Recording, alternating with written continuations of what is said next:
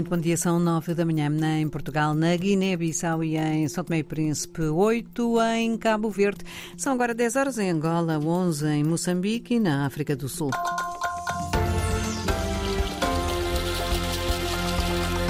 Na RDP África trazemos-lhe agora as notícias deste domingo, edição de Jerónimo Nis.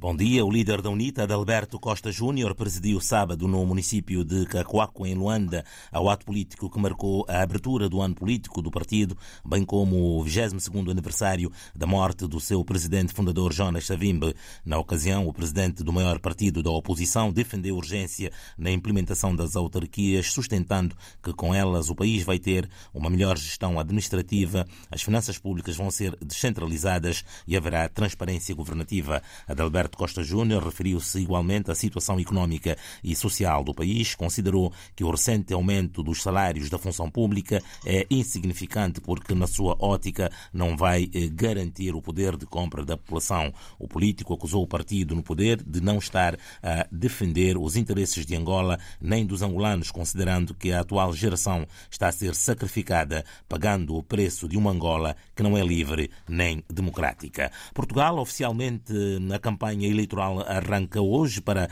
as eleições antecipadas de 10 de março. Os eleitores recenseados em Portugal já se podem inscrever para o voto antecipado em mobilidade. A partir de hoje e até quinta-feira, as inscrições estão abertas para votar no dia 3 de março, uma semana antes das eleições legislativas. Os eleitores podem inscrever-se num local de voto, a escolha através da internet em votoantecipado.mai www.gov.pt ou então por correio enviado para a Secretaria-Geral do Ministério da Administração Interna. Mais uma vitória de Donald Trump nas primárias republicanas. O ex-presidente norte-americano triunfou na Carolina do Sul, de onde é natural a adversária Nikki Haley. Até agora, Trump ganhou em todos os estados já decididos, mas as primárias continuam até pelo menos 5 de março, dia da votação, em 15 estados e um território norte-americano e Nikki Haley garante não desiste e mantém-se na corrida. Ontem foi o último dia das Correntes Descritas, festival literário de expressão ibérica que decorreu no norte de Portugal, na Povo de Varzim. Uma edição, Fernando Almeida, a olhar também os 50 anos do 25 de Abril. Celebrar e refletir Abril tem marcado, sem dúvida, as mesas destas correntes descritas.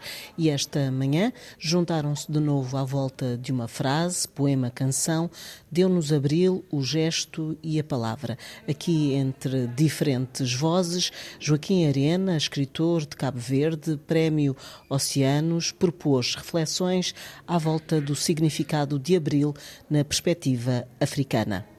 As revoluções também são vividas pelos imigrantes. É interessante observar como em várias fotografias tiradas no dia 25 de Abril se consegue identificar algumas figuras africanas. E essa impressão, a forma como esse período foi vivido por uma família cabo-verdiana, foi precisamente o tema do meu primeiro romance, A Verdade Sim de Luz, de 2006. Sempre achei, agora entrando um pouco mais no nosso tema, que o 25 de Abril deveria ser também celebrado nas antigas colónias. E nunca percebi, porque assim não acontece.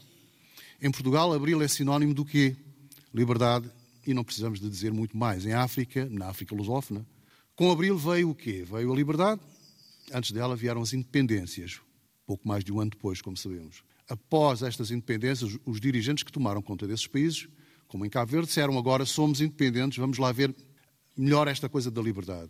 Terminou com um olhar sobre os novos escritores que, à semelhança das correntes, vão surgindo e dando cartas na sociedade portuguesa. São os novos tempos aqui também presentes, aqui também representados, perdão, por jovens que também juntam o gesto à palavra, herdados de Abril, para reivindicar o seu lugar nesta sociedade, sobretudo na literatura, na poética necessária a estes tempos conturbados, que derruba também barreiras e constrói, é verdade, mundos novos, trazendo novos olhares, prosa na prosa e na poesia de um tempo novo, a visão de um espaço mais amplo e enriquecendo este espaço a que chamamos Portugal. Durante a tarde deste último dia das correntes descritas, ainda as presenças africanas de José Eduardo Agolusa, Germano Almeida e Telma Tevon partilham reflexões e livros.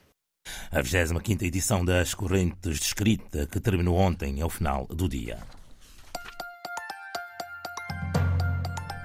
E terminou também a edição das nove na RDP África. Foram as notícias deste domingo com Jerónimo Nis.